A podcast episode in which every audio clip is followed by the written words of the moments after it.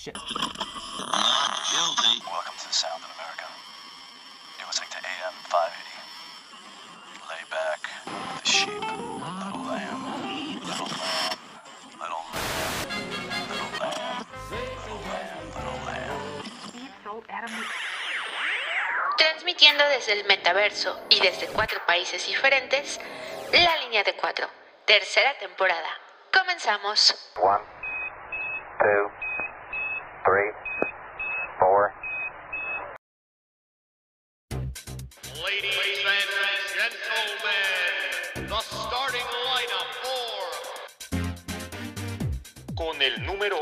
en honor al Checo Pérez. Queretana, periodista deportiva, fiel aficionada a las chivas, pero sobre todo al automovilismo. Irma Caballero. Comentarista deportivo y narrador, fiel apasionado de la Fórmula 1 y gallo blanco de corazón, con el número 22, Emanuel Macías.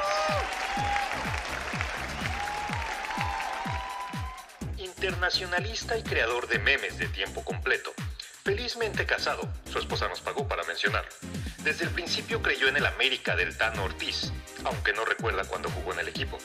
Desde Denver, Colorado, con el número 5 en su camiseta, Ricardo Bese. Fanático de la academia, aunque no es del Atlas ni del Racing. Candidato a doctor en ciencias políticas, madridismo y estudios sobre los Pumas. Desde Oceanía y rodeado de canguros, Ramón, el koala Riquelme.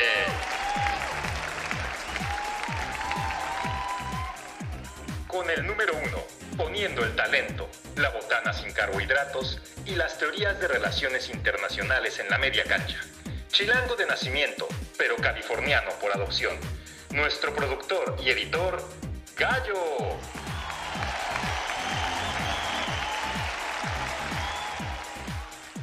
Con el número 4. El único hombre en Estados Unidos que no come guacamole en el Super Bowl. Ingeniero de profesión y aficionado del América por convicción. Desde las montañas de Colorado. Jafet, el coco pirata Nava.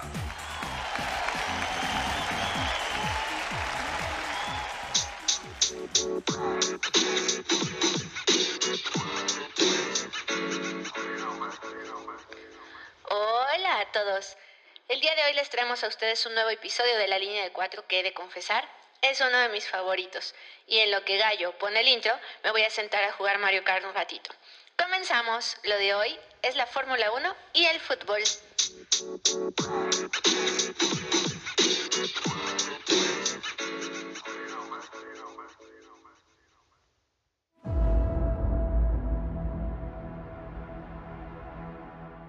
El automovilismo no solo es ver autos acelerar en una pista, es emoción, es adrenalina, estrategia, compañerismo, compartir con un sinfín de personas la pasión por un evento que algunos cuantos, que no han sido parte de este, llegan a denostar y decir que no es un deporte. La Fórmula 1 puede parecer un deporte elitista y solo para unos pocos, pero en realidad no es así. Todos tenemos cabida dentro de esta pasión. A final de cuentas, cada uno puede vivirlo a su manera y para ello no necesitas invertir grandes sumas a menos claro que quieras acudir al Gran Premio de México. Las historias en la categoría son muy parecidas a las que encuentras en deportes como el fútbol, en las que hay pilotos que iniciaron desde abajo, que tienen una conexión con otros deportes, que a cada vuelta en la pista van dejando una huella que quedará para la posteridad por su tenacidad y resiliencia. Desde Juan Manuel Fangio hasta Checo Pérez, los pilotos van escribiendo una historia que te invita a ser parte de ella y vivir una vida a máxima velocidad, conociendo en las gradas a tus nuevos mejores amigos, a tu familia racing que te acompañará en esta locura de afición. Porque ¿qué es una vida sin pasión? En este episodio daremos apenas una pequeña vuelta por la historia del automovilismo, que durante su larga y vasta historia ha ido de la mano del fútbol.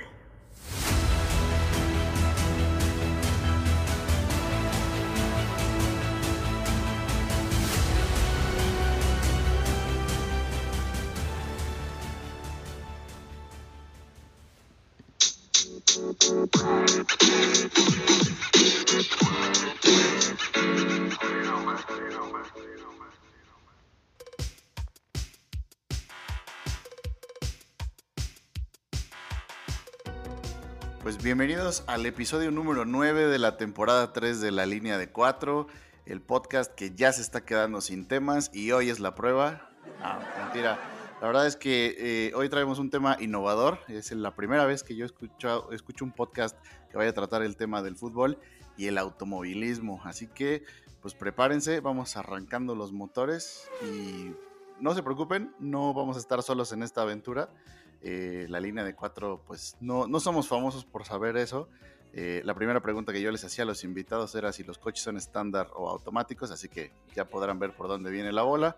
Pero antes que, antes que nada le quiero dar la bienvenida a mis compañeros a la alineación base, a Jafet, a Emanuel, perdón, a Gallo y a, y a, y a Riquelme, y a Riquelme. ¿Cómo están amigos desde diferentes partes de Estados Unidos y del mundo, verdad? ¿Qué cuentan? ¿Qué onda? ¿Qué onda? ¿Qué onda? ¿Cómo están, güey? Te faltó nada más decir, este, abróchense sus cinturones que vamos a arrancar. ¿Qué tal? ¿Cómo están todos? Un gusto, como siempre, estar por aquí. Hola, hola, ¿cómo están todos? Bienvenidos a su programa favorito, La, la Línea de Cuatro. Este, Ibas a decir la hora pico. ¿verdad? No sé por qué se La hora- nacional. Qué barbaridad. Pero bueno, ya dejen de- déjense de cosas, vamos a presentar a los invitados. Hoy tenemos desde la bellísima ciudad de Querétaro a dos, dos buenos amigos que también tienen un podcast, pero sobre automovilismo, carreras y demás. Así que con un, aplauso, por favor, reciban a Irma Caballero y a Emanuel Macías. Ellos son del podcast The Grid, que al rato nos van a contar dónde lo pueden escuchar y dónde eh, y cómo empezó su proyecto para que todos los de la línea de cuatro los sigan y los escuchen y aprendan como nosotros. Así que buenos días, Irma y Emanuel, bienvenidos a su espacio. Hola, pues gracias por la invitación. La verdad es un placer estar aquí con ustedes. Yo sí los he escuchado ya en un par de ocasiones. Ya los topé en, en, en el crack. Entonces, pues un gusto que nos hayan invitado por acá. Sí te voy a agradecer que aclares eso, sonó muy feo eh, en el crack letter. Este, El crack letter, ¿qué dije? Sí, de No, no, como bar. bar ahí Sí, lo dejaste muy abierto. no, sonó como que en Ah. una clínica de rehabilitación de crack. Este, fue como, Ah, ok. no. En el crack letter. Pueden seguirlo también. Mi mamá escucha esto, por favor, no la espantes. Pero bienvenida, Irma. Y Emanuel, ¿cómo estás? Hola, hola, ¿cómo están todos? Irma, pues igual, mucho gusto de, estar aquí con ustedes. Muchas gracias por la invitación para hablar de... Yo soy muy aficionado a los dos deportes, entonces me la voy a pasar muy bien en esta, eh, en esta línea de cuatro. Y, y de muchas gracias. Y fíjense, así nada más así rápido, como para ir calentando motores. Eh, este año, el final de la Fórmula 1 es el 20 de noviembre, en el Gran Premio de Abu Dhabi. Y ese mismo día, unas horas después, es la inauguración del Mundial de Qatar 2022. Entonces ahí, ya desde ahí está la relación este año entre los dos deportes. Ahí está, ¿eh? Dato, dato buen dato. primera. ¿Qué tal? Oye, y hay que ser muy sinceros con la gente que nos escucha. Este episodio sí está pensado para subirnos a la checoneta. Este episodio, si todo sale bien, será estrenado el ser. día del Gran Premio de México. Así que eh, estén atentos. Yo soy fan de Checo de toda la vida. y yo lo sigo desde que era Chequito. O sea, ¿no? Chequito él y Chequito yo. Ah, pero bueno, pero bueno. oigan, y entonces, a ver, eh, comenzábamos con, bueno, lo primero, son pamboleros, ya nos decía Emanuel, pero ¿a qué equipo le vas, Irma? ¿Sí te gusta el fútbol o qué pasa? Sí, sí me gusta. Yo soy eh, chiva de corazón, ya saben, pero luego hay como roces ahí con otras personas y ya digo, "Ah, ya mejor me la llevo tranquila, pero sí soy aficionada al fútbol, me gusta mucho el fútbol, pero la Fórmula 1 también es este, otra de mis pasiones. Entonces, las dos, yo creo que las dos.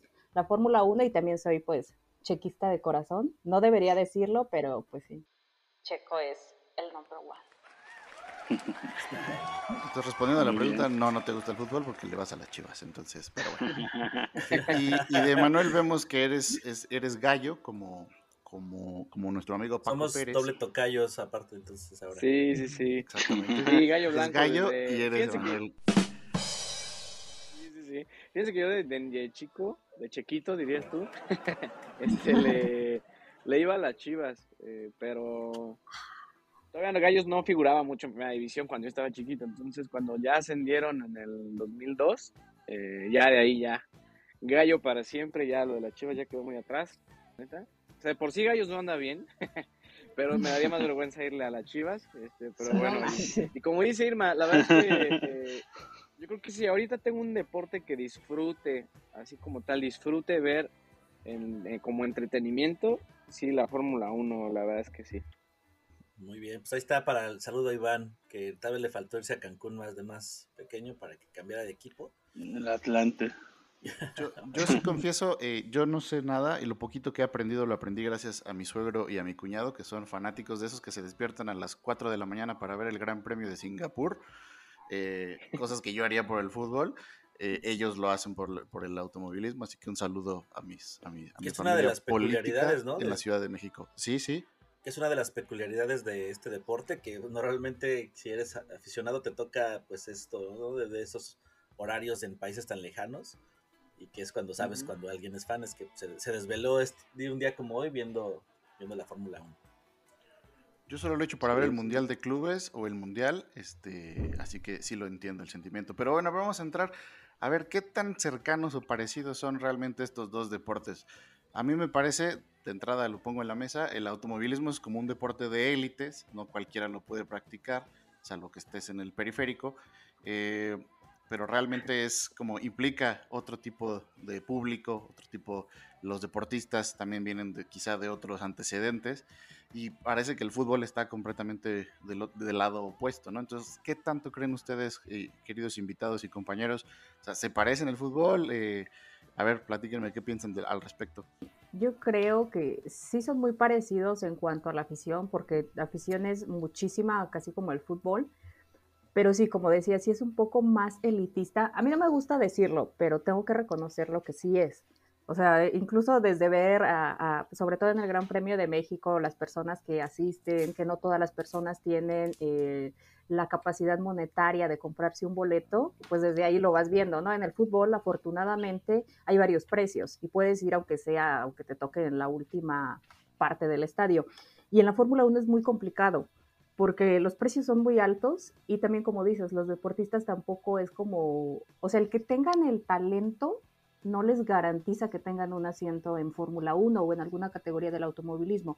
Tienen que tener también una capacidad económica para llevar patrocinadores, eh, para pagar ellos mismos varias eh, situaciones. Entonces creo que desde ahí quizás sea lo único que yo le vería como diferencia con el fútbol. Fuera de lo demás, pues creo que la afición y el deporte en sí es muy parecido. Bueno, a, lo que me refiero, ¿no? Evidentemente uno es un auto y los otros corren, pero, pero creo que, o sea, los deportistas, a lo que voy es que los deportistas tienen una preparación casi idéntica, necesitan preparadores físicos, necesitan desarrollarse, eh, necesitan muchas cosas que en el fútbol utilizan. A, a eso voy. Y pues ya lo de los autos es, es, una cosa aparte. No sé, Manuel, cómo lo vea. Sí, no, yo creo que eh, sí son deportes muy distintos, pero como bien lo dicen, la verdad es que eh, el automovilismo pues sí es un deporte caro, o sea, por su propia naturaleza, estás hablando de vehículos, de autos que, que a lo mejor y chocas y tienes que reconstruirlo, o sea, y estoy hablando incluso desde categorías, desde karts, ¿no? O sea, son, eh, son muy caros, Una, un kart, digamos, medianamente bueno, está en los 60 mil, 70 mil pesos. O sea, sí, son, sí es un deporte caro que, la, que no cualquiera puede practicar. Y la verdad es que la mayoría de las historias de los pilotos, si ustedes han clavado a ver las historias de los pilotos, la mayoría, o, a lo mejor no sé si la mayoría, pero un buen, una buena parte, de, por ejemplo, de los 20 que están ahorita en, en la Fórmula 1, a lo mejor no nacieron, digamos, que en una familia acomodada o de dinero, trayendo eh, patrocinios. ¿No? Que es como el caso de Checo Pérez, que su papá, su familia no era de mucho dinero y, bueno, lo capta escudería Telmex a través de Carlos Slim y ya de ahí le ingresa el dinero y obviamente eso le ayudó para estar en la Fórmula 1 al final del día, ¿no? Entonces es una combinación ahí entre talento y, dinero, como dice, como dice Irma, yo creo que a veces más el dinero cuenta. Y el fútbol, pues sí, ¿no? El fútbol es el deporte universal, o sea, lo decimos, ¿no? Necesitas un balón o algo que se parezca a un balón y ya con eso, ¿no? Puedes estar jugando sin ningún problema. Así. Y hay como que pareciera que es un deporte individual, el, bueno, el automovilismo, pero creo que no se toma en cuenta también todo el trabajo en equipo, ¿no? Aquí es como si el piloto nada más es el delantero que mete el gol, se lleva ahí todo, todo el crédito, pero implica un gran, gran, gran coordinación logística y pues que más de 11 estén coordinados para poder ganar una carrera, ¿no? Eso igual este, no se nota, como en el fútbol a veces tampoco se nota. Y este, sí, no sé, ¿quieres decir algo? No, que además otra similitud creo es como por lo menos en la Fórmula 1, lo poquito que sé, es que pues está el campeonato por equipos y está el de pilotos, ¿no? Y entonces tú puedes ser, ahora sí que hincha de Ferrari o de Red Bull Racing o la que, como que quieren que se llame, y o decir, pero pues es que yo apoyo solo a Cristiano o a Messi, o solo a Hamilton, o a Verstappen, o a uno, ¿no? Entonces creo que también es cómo te pones la playera o de un jugador o un piloto, o de toda una escudería o de un equipo, ¿no? Eso está también interesante. Además, creo que el ambiente, yo personalmente nunca he ido a carrera de, de Fórmula 1, pero por lo que veo, las, o sea, el ambiente en la grada, pues es, es muy similar, por lo menos cuando son gran premios en México, este, pues, o sea, creo que, creo que el ambiente se pone igual, ¿no? Oye, no más regresando a lo que decía Manuel con relación a Checo Pérez, eh, cuando fue el, cuando ganó el, premio de Mónaco, como que estuvo muy mucho de moda y su papá estuvo dando muchas entrevistas y recuerdo que, que yo no sabía, por ejemplo, la historia de su papá, de que también había sido corredor de autos y creo que eso también influye mucho, ¿no? Como que la pasión del papá por eh, meter la fuerza o no sé, de cierta forma, como encaminarlos a, que sigan eso. Y decía, contaba muchas anécdotas de cuando él era piloto, pero una que decía, una, una parte que, de la historia que contaba era que la que manejaba mejor era su hija, la que es actual, creo que Harpy de, de Checo Pérez. Que es la, la que, que según él, eh, ella maneja mucho mejor que Checo Pérez. Entonces, este, como que esa parte es muy curiosa. Oye, sí, lo que, lo que dices como que se hereda, está, por ejemplo, ahorita está muy, muy claro en Max Verstappen, el que es el campeón ahorita. Su papá fue piloto de Fórmula 1, y, pero su papá es un hijo de la fregada, sí, se va a escuchar feo, pero, o sea, el propio Max ha dicho que desde niño su papá era muy, muy estricto con él y lo fue encaminando, lo fue encaminando, y, y bueno, ¿no? Hasta dónde ha llegado. Pero sí, como dices, a veces también la familia, ¿no? Te encamina. Que, que, perdón que me meta, en el caso de Checo, justo como decía él, o sea, hubo un momento, incluso hay varias entrevistas en las que Checo dice que él lo que hubiera querido ser realmente era ser futbolista y ser futbolista de, de América.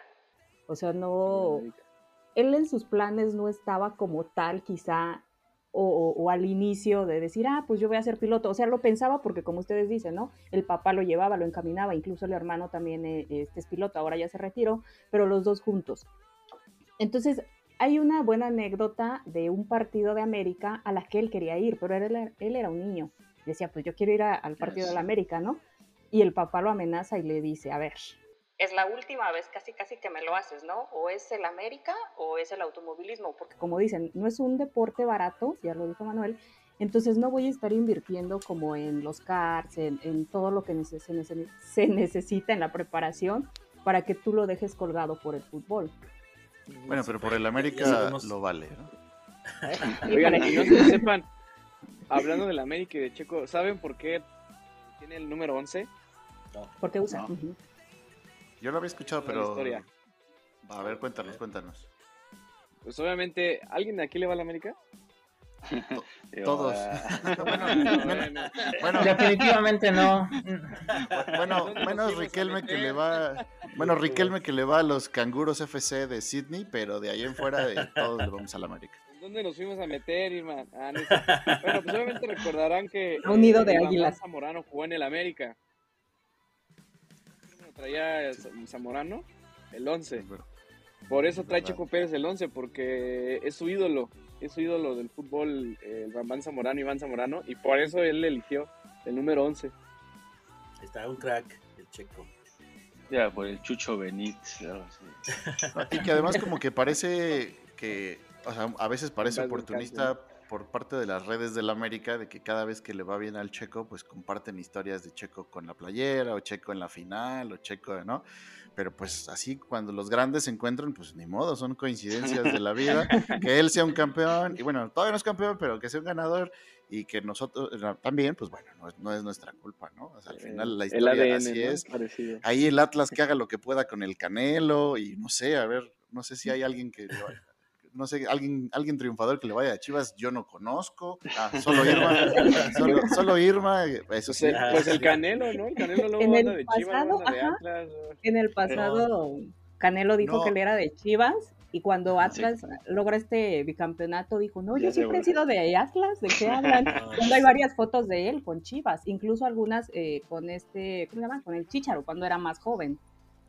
O Yo creo que es una confusión porque sí es rojiblanco, pero o sea, su cabello y su piel, ¿no? O sea, es nada más. De ahí, de ahí en más, yo creo que sí es del Atlas, yo sí le creo. Este, pero bueno, en fin. Además, hablando de, hablando de Chivas, yo pensaba que la única relación que había entre el fútbol y el automovilismo o los coches era cuando Chivas llevaba en su playera el Mex Loop allá en los 90, ¿verdad? Eso, ahí era el único recuerdo que yo tenía. Sí, no, yo pero nada más regresando un poco a lo del papá de Checo. Este es el que salió pedísimo con Calderón, ¿verdad? Salió No, Eh, el- eh, es, el, es el diputado de Morena que, que apareció, sí. Sí, así es, sí, sí, Ah, sí. es que no, se metió to- en la todo un personaje. ¿verdad?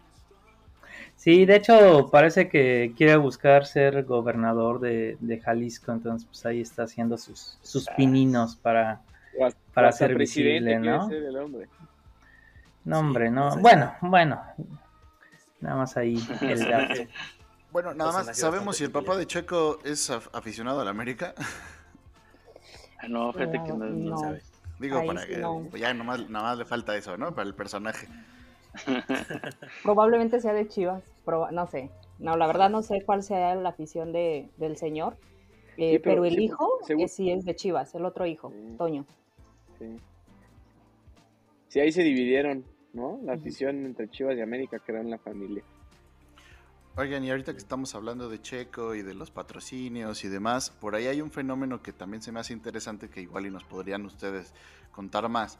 Eh, la presencia de Red Bull en el deporte en general, ¿no? Sabemos que están en deportes extremos, en, en ciclismo, por ahí he visto paracaidismo, etcétera, eh, clavados, alguna vez vi una competencia, pero en el fútbol pues tienen equipos, ya hemos platicado aquí en la línea de cuatro sobre Leipzig, sabemos que tienen aquí en Nueva York, etcétera, pero también pues tienen una presencia en el automovilismo, ¿no? Entonces, ¿eso es bueno, es malo? ¿Cómo ven esta, esta fuerte presencia de, que, de una marca eh, que impone pues, su nombre, ¿no? O sea, ya lo, ya lo hablábamos con el Leipzig, que en Alemania está prohibido que tengan nombres de marcas, pues ahí se, sol- se lo, lo sortearon ahí poniéndole el, el RB Leipzig, RB. así, ¿no?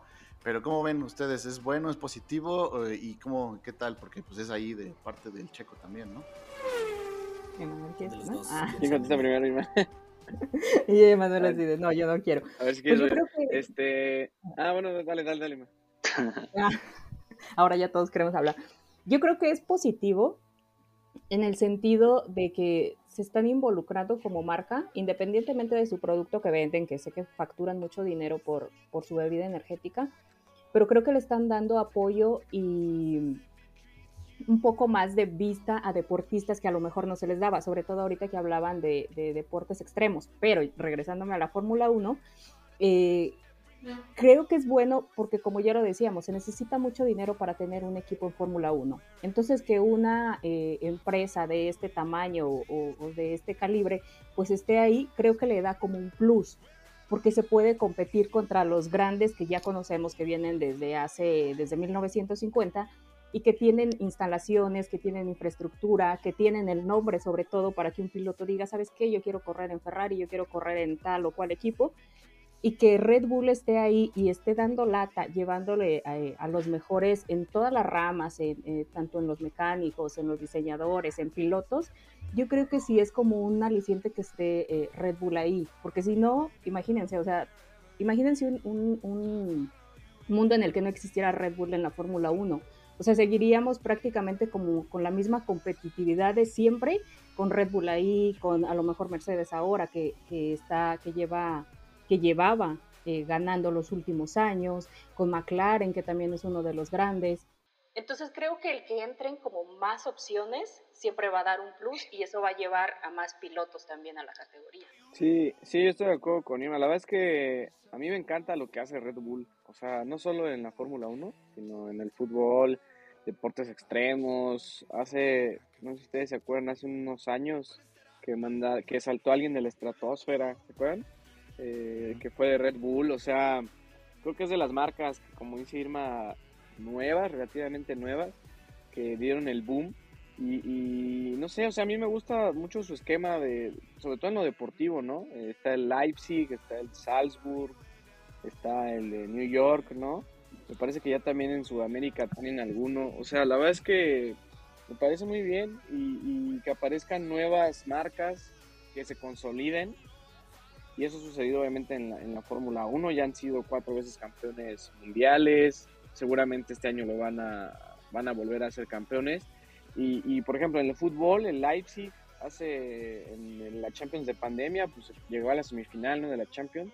Entonces son una marca que se toma muy en serio lo que hace. Empezó con las bebidas energizantes y, y la verdad es que a mí me encanta, a mí me encanta lo que hace Red Bull. Este, a mí me gustaría que compraran a los gallos, por ejemplo, que se llamaran este, los toros rojos de los gallos blancos de Querétaro. Pero no, la verdad es que A ver si así les dan alas. Sí. Podría pasar. A ver, así por fin volamos, ¿no? Sí, que en este caso creo que los dos, de- los dos deportes que pues comparten estas características de casi cualquier acti- actividad moderna, que es el hecho de mezclar estas eh, poder de las transnacionales, incluso de la presencia, se habla incluso de una como geopolítica del poder, ¿no? Donde también ahora hay pilotos chinos, Rusia también quiere formar parte de, de esta, pues de esta como esta vitrina que les da el automovilismo también, presencia, un uso político, que igual hasta Irma creo que lo ha escrito ahí en el Crack Leather, y que el fútbol es más que evidente, ¿no? Sabemos la historia del PSG, sabemos este, pues los equipos ingleses que son prácticamente nada más la marca y está detrás pues el dinero de los jeques árabes, etcétera. Y en este caso hay ese, ese pues, manejo y que pues en el Red Bull está el caso muy evidente en el fútbol, ¿no? Exacto. A mí, lo, a mí lo que más me gusta del Red Bull es cuando lo ponen con Jagger. Me parece, me trae recuerdos así de Vietnam terribles, este, pero, pero es, es lo más 2010, positivo. sí. Oye, pero justo lo que decías de la geopolítica, creo que también lo que tienen en común el fútbol, el automovilismo eh, y, Red, y, y Red Bull es que se da un fenómeno que estaba leyendo el otro día que le llaman el sport washing, que es como Claro. los regímenes dictatoriales de Medio Oriente o, de- o- o- o los petrodólares y demás, como que casualmente ahora están atrayendo grandes torneos de golf, grandes torneos de, de tenis, grandes torneos, se llevan a jugar los campeones, la final de no sé qué de, la, de España jugaron allá el Real Madrid contra, no La sé, contra el. Barça, y pues ahora llevan, este, entonces como que se nos olvida, eh, por ejemplo, el, que el príncipe este, que parece sacado de un cuento de, el villano de Aladino, este, el, el de Arabia Saudita, o sea, como que todas sus violaciones a los derechos humanos y todo eso de andar despedazando periodistas en las embajadas, este, eh, como que se, se quiere olvidar o se quiere hacer pasar, porque bueno, somos una, una gran sede, ahora sí que, perdonando a los musulmanes que escuchen esto, como que la meca de los deportes en el mundo, y entonces también está ese fenómeno muy interesante por ahí a través de, pues, de billetazos, ¿no? Que esa, es, que esa es la realidad. No hay otra razón para que el PSG vaya a jugar a Abu Dhabi o a todas esas sedes, sedes raras, ¿no? Pero bueno. Eh, por cierto, este segmento fue patrocinado por Red Bull y todos estamos muy al pendiente del Mundial en Qatar en noviembre próximo. Y bueno, quiero poner en evidencia a nuestro querido PS, ya que se le pasó dar un dato importantísimo. Pero no se preocupen, para eso estoy yo. Eh, quería comentarles que el príncipe heredero a la corona de Arabia Saudita es Mohammed bin Salman, y él es señalado como el responsable del asesinato y desmembramiento del columnista de The Washington Post, Jamal Khashoggi. Bueno, Ahí me dicen si lo pronuncié correctamente. El chiste es que eh, actualmente jugar con los precios del petróleo en plena crisis energética mundial y además patrocinar un torneo de golf en un campo de Nueva Jersey que era propiedad de Donald Trump, a tan solo kilómetros de la zona cero del 11 de septiembre, pues ya si lo pensamos bien en comparación, Jafar, el de Aladdin, era un bombón.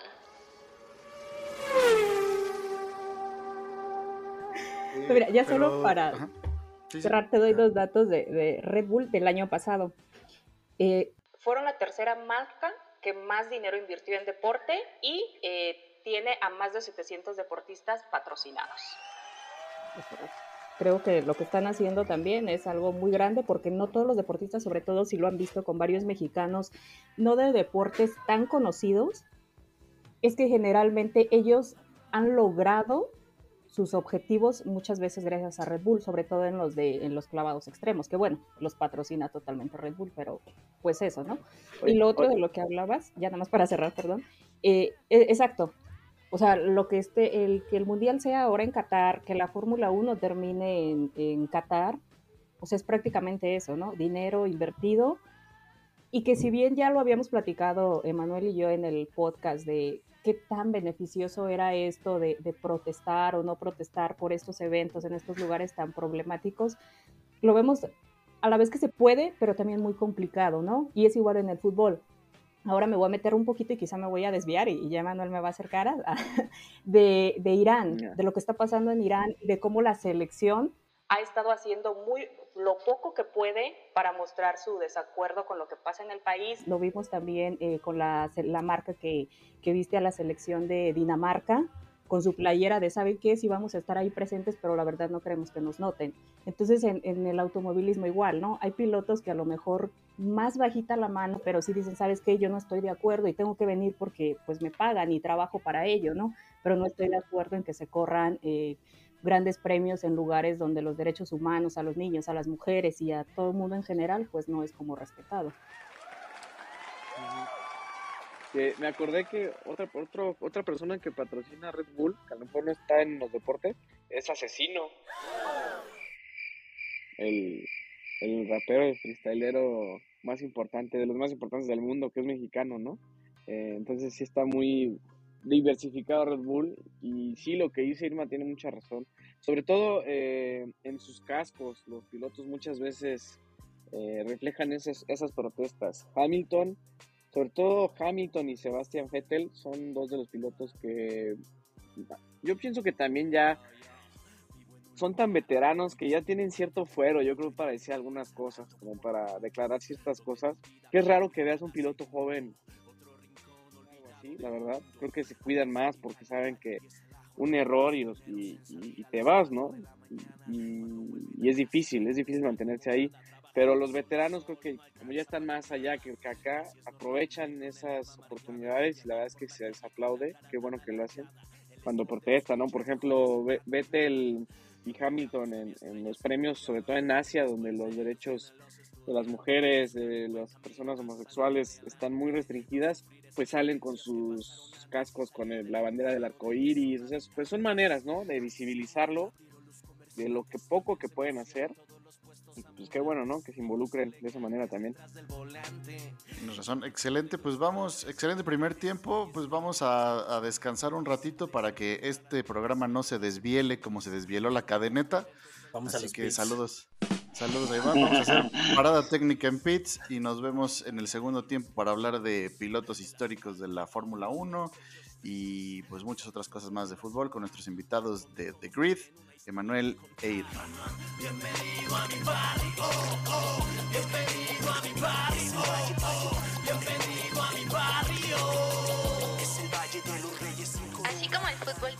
muchos datos curiosos, también la Fórmula 1 cuenta con los suyos. Por ejemplo, ¿sabían que la parada en pits más rápida de toda la historia tiene un récord de 1.82 segundos? Bueno, esto fue un cambio de neumáticos y fue de Max Verstappen. A ver, escúchenos para más datos curiosos. Seguimos aquí.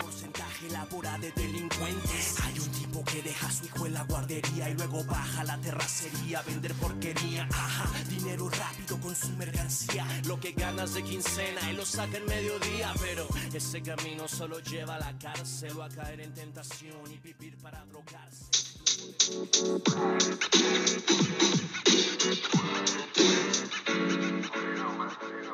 Continuación les compartimos lo que es un partido de fútbol entre los pilotos hace unos años, mismo que tomamos prestado del canal de YouTube de Infinity Sport 1. Gallo, por favor, dele play. Conocido para los españoles y acompañado por la realeza monegasca. Carlota y Andrea Casiraghi le arrimaban el hombro. Y por si faltaba algo, capitán del equipo de los pilotos, con Massa Pérez y Carlos Sainz Jr. entre otros. Normal que Alonso estuviera concentrado. Enfrente estaba el indomable Djokovic, aunque como se comprobó, el fútbol no está entre las mayores virtudes del serbio, que sufrió para mantener el tono. Alonso es más futbolero, está más en forma, jugó de mediocentro y se dedicó a correr, de un lado para otro sin descanso, dejando detalles de clase, organizando el juego, pase corto, pase largo. Alonso estaba por todos sitios y buscó el gol con mucho ahínco. Al estilo Cristiano Ronaldo, no había falta que no quisiera lanzar. Sus rivales le calaron y le dieron algún recado. Los pilotos dejaron buenas jugadas, alguna buena definición, pero perdieron 3 a 2. Y eso que su capitán se dejó todo sobre el césped. Recuerden que pueden visitar este y más videos en el canal de YouTube de Infinisport 1. Continuamos.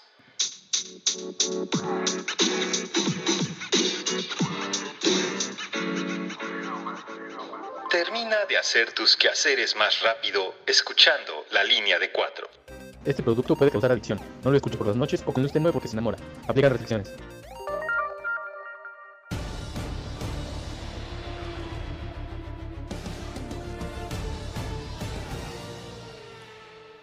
Bienvenidos de nueva cuenta al episodio número 9 sobre automovilismo y fútbol, las carreras y las patadas juntas en la línea de 4 y The Grid, con nuestros invitados Emanuel e Irma.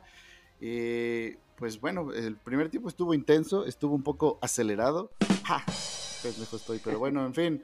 Eh, la idea, pues, el, el- este programa está dedicado para todos aquellos que creían que el Autódromo Hermano Rodríguez era en honor a Johan y Omar Rodríguez. Así que este, aquellos, apo- aquellos este, consentidazos del Vasco Aguirre, eh, pa- por allá del Mundial del 2002. este, Mundialista, ¿no, saludos donde quiera que esté. Exacto. Los dos, no, sé, ¿no? no sé cómo llegó, pero sí, Johan sí. Omar creo que por ahí se quedó, creo que en el Morelia, una cosa así. O Johan sí era bueno, ¿no? Jugaba en Cruz Azul, ¿no, Johan? Y en Sí, Santos. rato. Los, los dos estaban ahí, ¿no? Sí, Sí, sí, sí, su sí. rato. Pero así que este episodio es para ustedes. Así como, que creían- así como para dedicarles un autódromo, no. Sí, no, Sí, no, no, no, la neta no.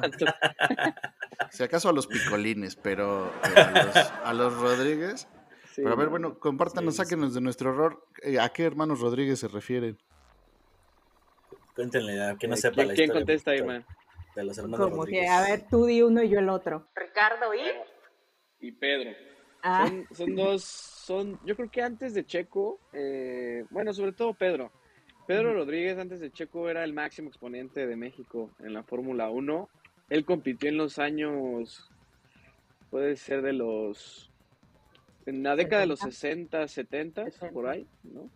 Eh, ganó, dos, ganó dos veces en la Fórmula 1, en Bélgica y en Sudáfrica. O sea, Checo apenas lo superó en su victoria en Mónaco, hace poquito. Y fue ganador de las 24 horas de Le Mans, que es, hagan de cuenta que hay tres, eh, tres circuitos máximos en, la- en el automovilismo en general, no solo en la Fórmula 1. Uno es Mónaco, en la Fórmula 1. El otro es las 24 horas de Le Mans, que obviamente es, un, es una carrera de resistencia. Y las 500 millas de Indianápolis, que es de mera velocidad en los Estados Unidos. Y bueno, eh, Pedro Rodríguez ganó las 24 horas de Le Mans, entonces es un histórico. O sea, siempre está el debate, el debate entre quién es el mejor piloto de la historia, si Checo o Pedro. Y bueno, su, su hermano pues no fue tan no era tan bueno como, como Pedro, pero al final del día los dos trágicamente se mataron en sus autos. Y pero bueno, gracias a ellos se llama el autódromo así. Bueno, yo difiero un poquito con lo de Ricardo. Em, si bien yo no lo vi correr, evidentemente, eh, creo que, Claramente. que claramente eh, me parece que Ricardo tenía un poco más de habilidades, pero se muere mucho antes que Pedro. Entonces, realmente Ricardo creo que nunca tuvo la oportunidad de, de demostrar, incluso hubiera sido eh, el primer mexicano en Ferrari, o sea, como piloto, pero al final se muere y justamente se muere en el autódromo que ahora lleva su nombre. Entonces creo que eso le, le faltó un poquito a Ricardo y como dice Manuel, o sea, Pedro pues es uno de los históricos. O sea, no puedes hablar del automovilismo en México si no hablas de Pedro Rodríguez. Pero ya de ahí a ponerte a comparar con Checo, mm, a mí nunca me ha gustado ese tipo de comparaciones porque es, es como comparar a un futbolista eh, de, no sé, a Pelé o a Maradona con Messi, con Cristiano. O sea, me parece que si bien puedes en estadísticas hacer un comparativo, realmente son circunstancias diferentes, son momentos diferentes. Coches eh, en el diferentes. fútbol, exacto, coches diferentes. eh, había muchas situaciones o muchos factores externos que no te pueden hacer una comparación totalmente o realista. Puede ser en estadísticas, pero fuera de estadísticas no veo mayor eh, razón para hacer estas comparaciones. Como ya se dieron cuenta, nuestros invitados son una enciclopedia eh, de datos de la, del automovilismo y las carreras, así que por eso nos da mucho gusto tenerlos aquí. Y ahora quisiera que nos cuenten cómo surge el proyecto de The Grid. Ustedes se conocían antes, se encontraron por las redes sociales, eh, no sé, eh, ya habían hecho otro podcast, eh, ¿por qué decidieron hacerlo? A ver, cuéntenos un poquito la historia y- e inviten a la gente que nos escucha a que escuche también The Grid para que aprenda como nosotros. Eh, A ver, aquí se la pues dejo a. Manuel porque él fue el de la idea. Ah. Pues mira, yo no nos conocíamos, no nos conocíamos Irma y yo. eh, yo la conocí a través de Twitter porque un día un amigo en común, un, un colega en común que se llama Sergio Pérez, justamente se llama así. Este, Casual, así. El destino, ¿no? Casual, Checo Pérez nos Piloto unió. que ven correr, él nos contactó. Este, eh, pues, nos etiquetó un día en, en Twitter que puso yo a, los dos que les, le hago caso en cuestión de Fórmula 1 en mis redes es a Irma y a Manuel. Así nos etiquetó y yo ahí es donde yo conocí a Irma y, acabando la- temporada del año pasado, eh, pues yo tenía ya muchas ganas de, hacer algo de la Fórmula 1, que la verdad me gusta mucho hablar de eso. Y pues ya le escribí a, a Irma y le dije, oye, ¿cómo ves si hacemos un podcast de la Fórmula 1? Y, y ella sí luego, luego me dijo que sí. Le platiqué la idea que era eh, yo decir como la parte aficionada y él la parte más, ella la parte más técnica. Y pues bueno, creo que la mancuerna que hemos hecho ha estado muy padre. Y, y bueno, lo fuimos planeando, lo empezamos a planear yo creo que ahí por enero, yo creo, enero, febrero, no me acuerdo muy bien. Y empezamos una semana antes del primer Gran Premio, que fue en marzo. Eh, empezamos una semana antes y la verdad es que pues nos hemos, nos hemos congeniado muy bien, ¿no? La verdad es que hemos hecho una gran, gran dupla en esa, en esa combinación y ya llevamos el miércoles, eh, bueno, uno de estos miércoles, para no decir una fecha exacta, este, llevamos 26 episodios. Ahora que va a ser el Gran Premio de México, vamos a estar ya casi en los 30. Entonces, este, vamos más o menos así. Y, es cada semana, cada semana. Las únicas veces que no ha sido cada semana es porque a lo mejor hay tres semanas de distancia entre un Gran Premio y otro. Siempre la idea es que sea la previa, o sea, el miércoles que sea la previa del siguiente Gran Premio.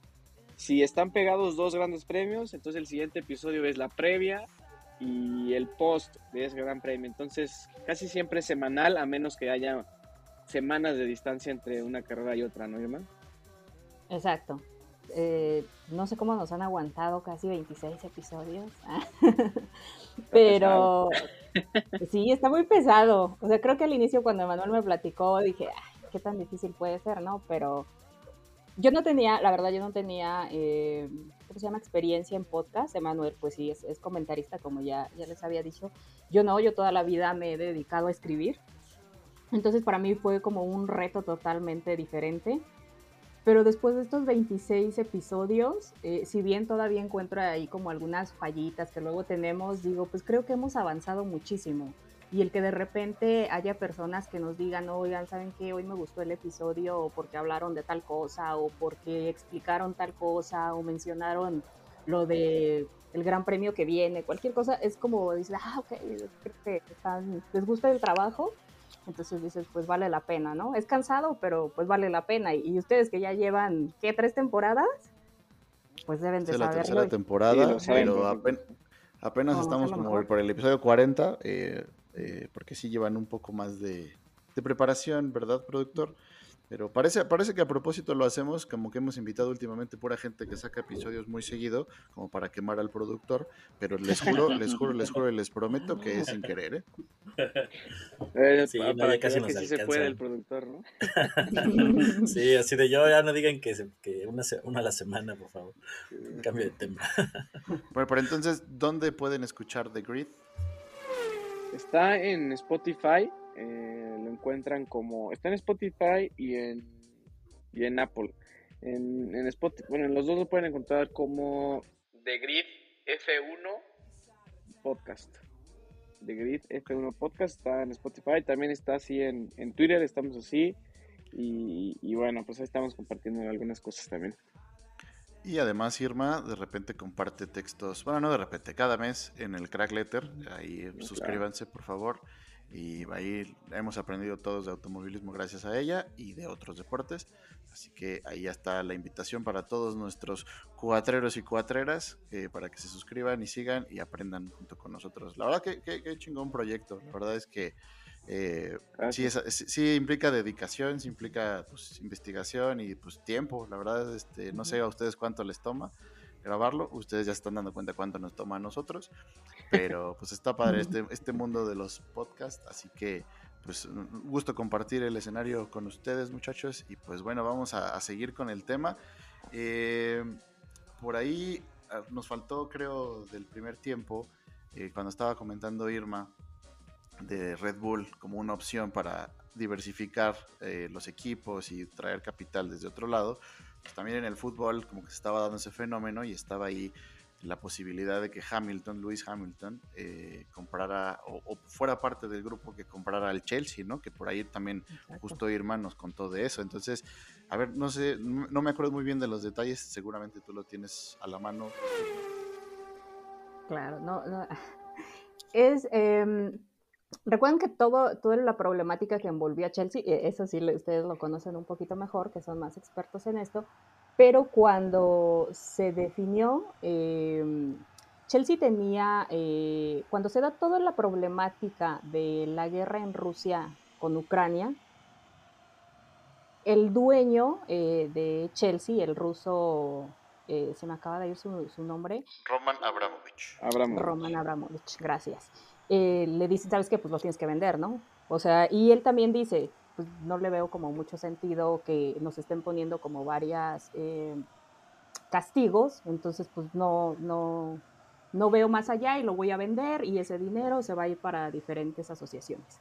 Entonces lo pone a la venta y empiezan a surgir varias eh, ofertas. Y una de estas era eh, Lewis Hamilton justamente con Serena Williams en, en, ¿cómo se dice? En conjunto con Serena Williams y otros eh, peces gordos que tienen ahí dinero invertido en otros equipos. Entonces se llegó a decir que eran como la segunda o incluso la tercera opción para que se vendiera el equipo a, a estos inversionistas y justamente esto criticó muchas, eh, criticó, generó muchas críticas hacia Hamilton porque Hamilton no es aficionado a Chelsea, sino a Arsenal, ¿no? Entonces lo empezaron por ahí a criticar de por qué iba a invertir dinero pues en un equipo al que ni siquiera le va. Sería como si ustedes le invirtieran a mis chivas, ¿no? Jamás. Ni tres pesos. Pero justamente eso era de lo que hablaba ahí, que a final de cuentas también tenemos que entender que si bien somos eh, aficionados y que a lo mejor tenemos pasión, y, y, ya lo dijo, este, ya lo dice en un libro y en una película, de se puede cambiar de todo menos de, de pasión, pues sí, pero pues también el dinero tiene como un peso importante en el que dices, bueno, si yo tengo la capacidad de invertir en un equipo que a lo mejor al que ni le voy, pero me va a generar dinero, pues le invierto, ¿no? Entonces creo que esa era como más la apuesta de Hamilton de decir, pues yo soy una persona con dinero, un empresario que le va a invertir al Chelsea, que seguramente el dinero va a salir, pero pues a montones, ¿no? Los, los equipos generan muchísimo dinero. A final de cuentas, esta sociedad no se aprobó porque con todo lo que sucedió con la guerra en, Rusia y Ucrania, se tenía que hacer una revisión de varios países, sobre todo los que pertenecen a, Gran Bretaña, para darle el sí a los compradores. Al final se decidió por otra sociedad a quien les decidieron vender el Chelsea, ya no se hizo lo de Hamilton, pero pues creo que fue como una buena opción de ver que pues también hay varios eh, pilotos que están interesados en el fútbol. O sea, que están interesados no solo porque le van a ese equipo, sino porque quieren invertir o porque es una buena opción. A ver, Emanuel, dinos. Sí, fíjate que ahorita que ahorita me vino a la mente otra relación muy estrecha entre el fútbol y la Fórmula 1 y es que como bien dice Irma, este Hamilton es fanático del Arsenal, ya lo dijimos, Checo del América, eh, ¿qué otro se me viene a la mente? Bueno, la mayoría de los pilotos, si ustedes buscan en YouTube, la mayoría de los pilotos son súper aficionados al fútbol. O sea, aparte de la Fórmula 1, son muy futboleros. Eh, de repente los ves jugando ahí con, haciendo dominadas en, en, los, en el paddock, que es donde están los pits, todo eso. Y, y al año juegan varios partidos de beneficencia de fútbol contra, contra exfutbolistas. Entonces, eh, son muy futboleros. Gasly, Sainz, Leclerc, todos ellos son mega futboleros. Que, que, justo hay algo de Sainz ya rápido. Ya, ya me van a apagar el micrófono, lo sé. Así, así No, pasa no, con no. Emanuel. Eh, justo hace poquito pasó, justo esto de hablando de pasión, le llevaron, Sainz es aficionado al Real Madrid. Entonces un, un fanático fue y le llevó que le firmara la playera de Barcelona. Y Sainz dijo, no, a ver, yo soy del Real Madrid, yo no te voy a firmar eso, ¿no? Ahí me parece un poco extremista de parte sobre todo de deportistas que no te quieran firmar otras playeras. Entiendo el sentimiento de identidad, de que pues somos de un equipo y no nos cambiamos, ¿no? Pero también lo veo, sobre todo en el fútbol, de decir, bueno, yo soy de Chivas, pero me gusta cómo juega Raúl Jiménez. Y Raúl Jiménez tuvo un pasado águila. O sea, sin problema yo iría y le pediría un autógrafo a Raúl Jiménez, pero por lo que hace y por su paso en la selección, no tanto por lo que hizo en América. Entonces creo que ahí debería haber como una línea más delgada de los deportistas, pero no sé, no sé ustedes cómo lo vean que son como más futboleros. ¿Te refieres a, por lo que hizo en el América, ser campeón con el América? Saludos a los de Cruz Azul. Danaí, este, ¿cómo está? Ah, sí, saludos a la Dana. Exactamente. Claro, Él saludos, me quiere decir algo. Eh, pues ahorita tomando tu comentario, Manuel, eh, pues hubo un proyecto, de hecho, muy interesante, en el cual muchos pilotos participaron en la formación de, un equipo que fue el Nacionale Piloti, ¿no? Y precisamente en este equipo eh, juegan eh, expilotos y tienen como finalidad pues destinar ese dinero a asociaciones. Es un proyecto que pues fue planteado por Mario Dinatele en los en el 79 y que se concreta en el 81, así que pues ahí revela el- la gran pasión que tienen pues, los pilotos hacia, hacia el fútbol, ¿no? Es muy muy interesante ese dato. Y tal vez eh, ya mencionaron algunos ejemplos, pero antes, eh, tal vez eran muy jóvenes para recordarlo, pero Michael Schumacher, quien fue en su momento, digamos, el equivalente a, a Messi o Cristiano Ronaldo, hep- heptacampeón, dice por aquí el internet, o sea que ganó nada más, nada menos que esas siete veces campeonatos mundiales de la Fórmula 1, pues quiso de entrada, quería ser futbolista de, de niño, como ya mencionaba el tocayo, y pues logró realizar su sueño incluso jugando de manera profesional, me parece que en la tercera división de Dinamarca o de, no, de Suiza, con un equipo, un equipo profesional, y pues además de eso ha participado como gran fan de un equipo alemán que es su equipo de toda la vida, que es el Colonia, donde pues vinculó, al menos puso a nivel mundial esta relación muy eh, evidente, ¿no? Entre el fútbol y el, automovilismo, que es lo que estamos hablando hoy, eh, pero hay otros ejemplos, ¿no? Este es uno de los creo más este, destacados, más que más Yo se le conoce. quería preguntar a los invitados, así un poco jugándole, ya que mencionamos a Pelé, a Maradona, a Messi, a Ronaldo, o sea, si les preguntáramos cuál es el, el top 3 de los mejores pilotos de la historia, ¿a quiénes dirían ustedes? A ver, vas, Irma. Ay, me pone en una situación bien complicada, pero eh, yo pondría en primer lugar a Juan Manuel Fangio. En segundo lugar, híjole, me van a colgar, en serio. Eh, Sin miedo, sin miedo. sin miedo al éxito. ¿Puedo decir cuatro? Eh, claro, todos sabemos tres. que vas a decir Adrián Fernández. Todos No. sabemos que vas a- Este, Esteban Gutiérrez. no, eh, Juan Manuel Fangio. Yo creo que pondría a Alain Prost, tercero a Ayrton Senna y cuarto a Schumacher. No, Toma no, eso, es que- Hamilton. Es que Irma odia a Hamilton. No, claro que no. sea, eso, eso iba a ser el comentario. Ajá. Es- No, no, no lo odio. ese era mi Eh, comentario sobre Hamilton. Se me hace que Hamilton es como el América de la Fórmula 1, ¿no? O sea, Sí, gana ándale. y hace encabronar a todo mundo, pierde y hace feliz a todo mundo. ¿no? ¿Lo quieres o lo odias? Sí, la verdad, sí. Eh, a ver, para vas, mí... tocayo, vas, y con- toca. Para mí, a ver, eh, voy a decir, a ver, primero voy a decir la clasificación, creo yo, de como estadísticamente, y después voy a decir quién para mí es mi favorito. Eh, yo creo que en mi top 3 sería eh, Schumacher, Michael Schumacher, Juan Manuel Fangio y Hamilton, y Lewis Hamilton, los tres mejores. Pero para mí, muy personal, a lo mejor no en estadística, porque lamentablemente falleció muy joven. Para mí el mejor piloto en la historia de la Fórmula 1 es Ayrton Senna. A mí en, en cuestión de gustos, de la manera en que, en que se arriesgaba, parecía que le valía si se iba a morir. o sea, era increíble. Hay un documental que, que les recomiendo que se llama Senna. Eh, está increíble el documental, de verdad, el tipo se entregaba. Y, o sea, para mí, el mejor piloto en la historia de la Fórmula 1 es Ayrton Senna. Y, y bueno, y yo lamentablemente me tengo que despedir, amigos, de, de esta parte final de... Tengo que hacer cambio, el técnico me está pidiendo cambio en este momento, antes de que acabe la segunda mitad. Este, pero muchas, muchas gracias por, por invitarme, y pero bueno, se quedan mejor acompañados que con Irma.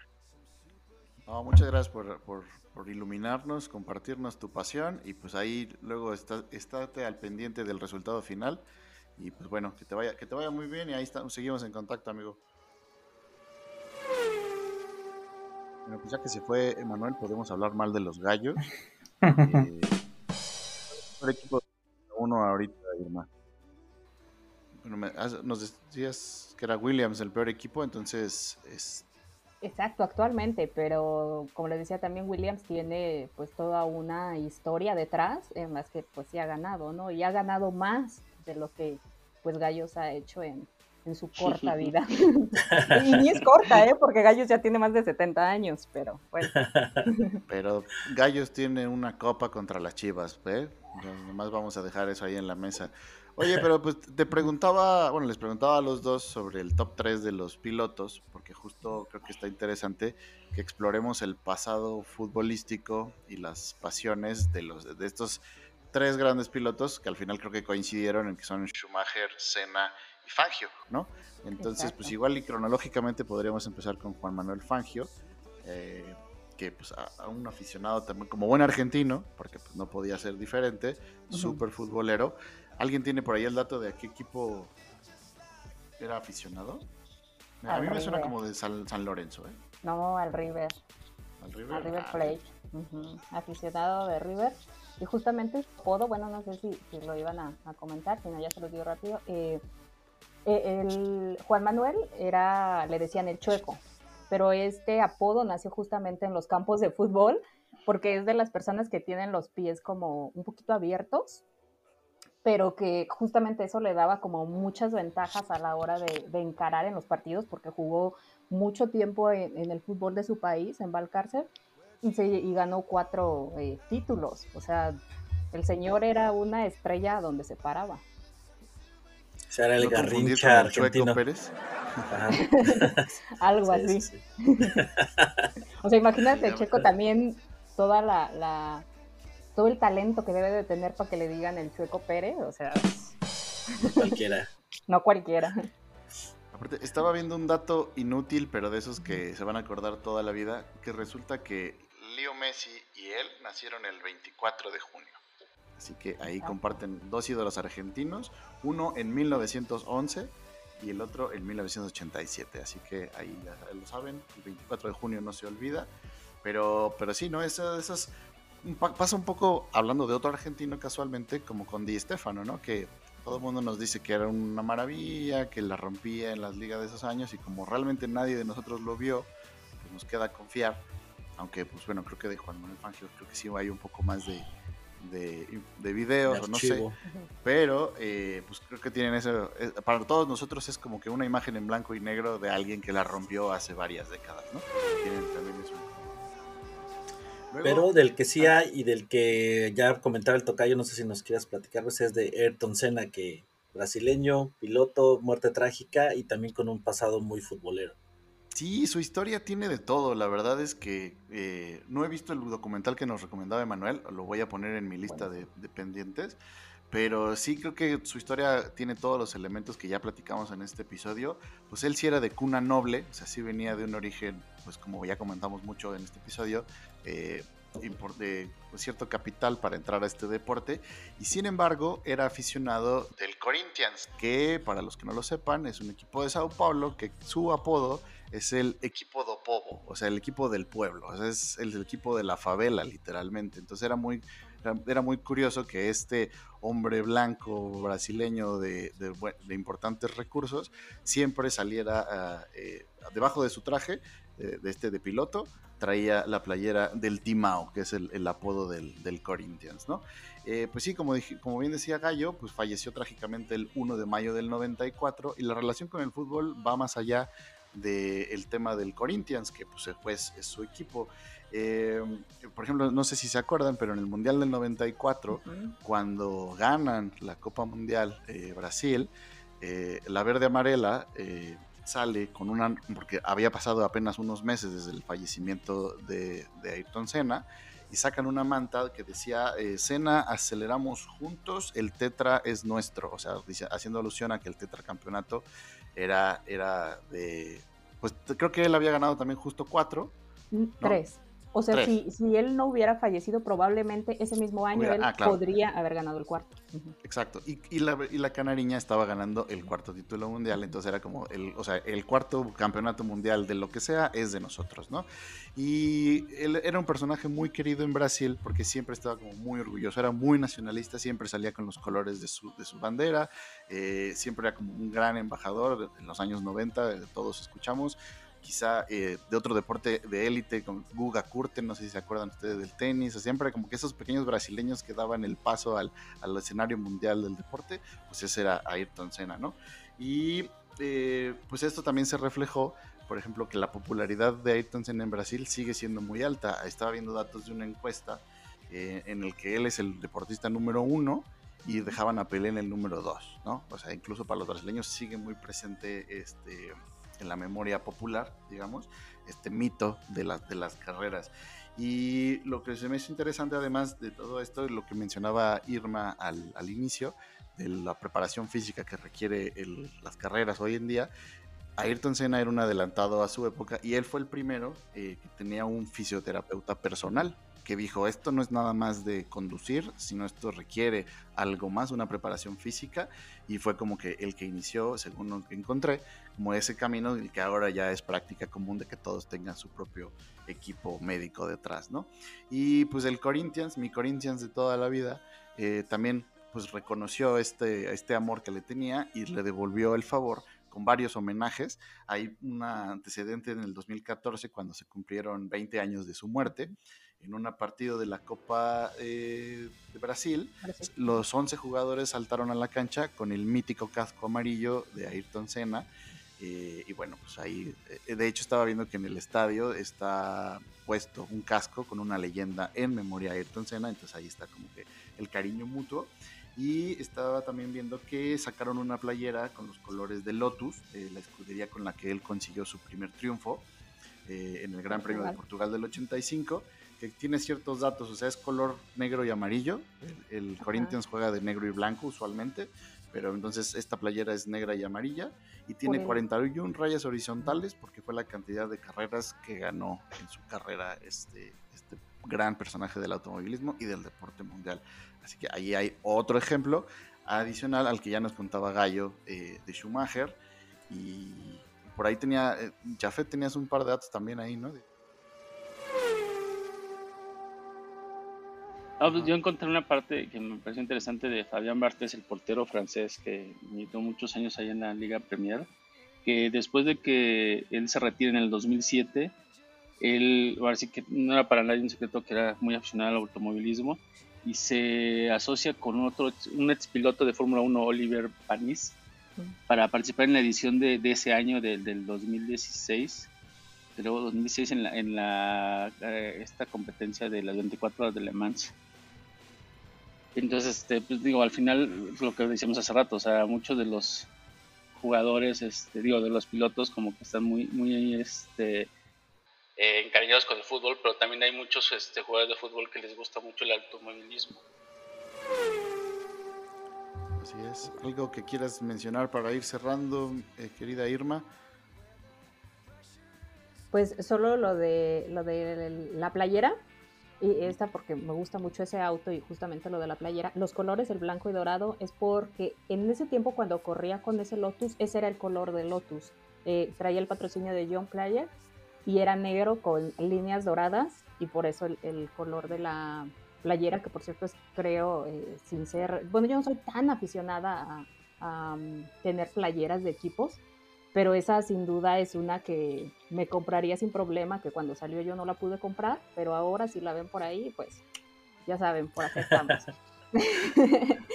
y pues para cerrar, finalmente yo creo que todos los deportes están como conectados porque a final de cuentas son deportistas, ¿no?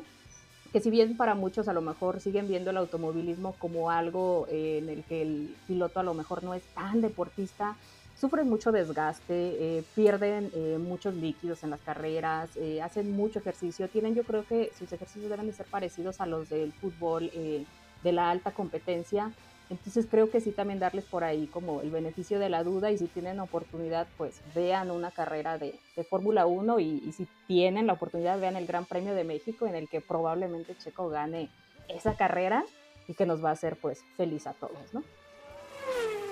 Así es, pues ha sido un gran, gran episodio y vamos a cerrar con la siguiente frase, que es del fundador de Dubai, Sheikh Maktoum, quien al dar el banderazo de salida dijo lo siguiente. Pilotos, por el orgullo de sus naciones, enciendan sus motores. Y pues muchas gracias a ustedes por acompañarnos, por escucharnos. Nos vemos en The Grid, nos vemos en la línea de cuatro el próximo episodio y bye.